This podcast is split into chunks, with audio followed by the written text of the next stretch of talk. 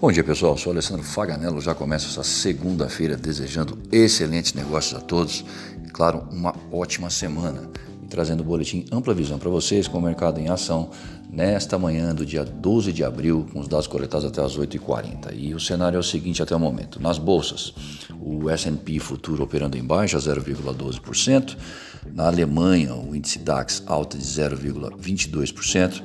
Na China, o CSI 300 encerrou em baixa de 1,74%.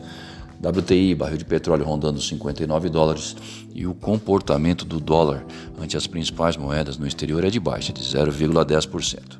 Na zona do euro, as vendas no varejo em fevereiro cresceram 3% na relação com janeiro desse ano, de acordo com as estimativas da Eurostat.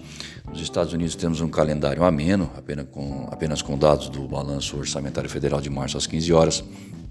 Na China, é, receio sobre um aperto na política monetária continuam diante das expectativas de dados mais fortes econômicos em abril o crescimento no primeiro trimestre também deve superar as projeções do mercado. E no Brasil, sai o sempre esperado boletim Focus, com as estimativas do mercado financeiro para a economia nesta manhã.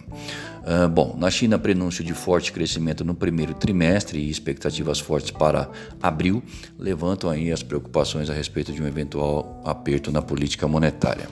Na zona do euro, as vendas no varejo cresceram em fevereiro na relação com o mês anterior e o que vira e mexe tem sido uma pedra no sapato dos mercados emergentes é o rendimento dos yields americanos, que ao subirem diminuem o apetite ao risco. A semana não começa com muitos indicadores, mas promete eventos relevantes a partir de amanhã, com a inflação ao consumidor nos Estados Unidos e vendas no varejo no Brasil. Entrevistas de Powell e Clarida são nós estamos falando aí do presidente e do vice-presidente do Banco Central Americano na quarta-feira, se intensificando mais para o final da semana com dados importantes da China, varejo nos Estados Unidos e inflação na zona do euro.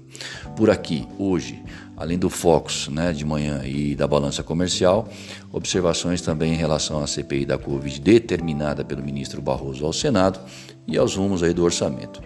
A inclinação para a abertura do dólar no início dos negócios às 9 horas até o momento sugere alta. A volatilidade apresentada durante esses dias tem relação direta com o rendimento dos títulos nos Estados Unidos, orçamento e insegurança jurídica no Brasil e, claro, a reação diante das notícias do calendário econômico em meio à pandemia. Lembrando que o encerramento de sexta-feira para o dólar foi de 5,675 e para o euro de 6,761. Para mais informações e consultas, ligue para nós. 011 911 77 111. Ampla assessoria em câmbio. Mercado em ação para você.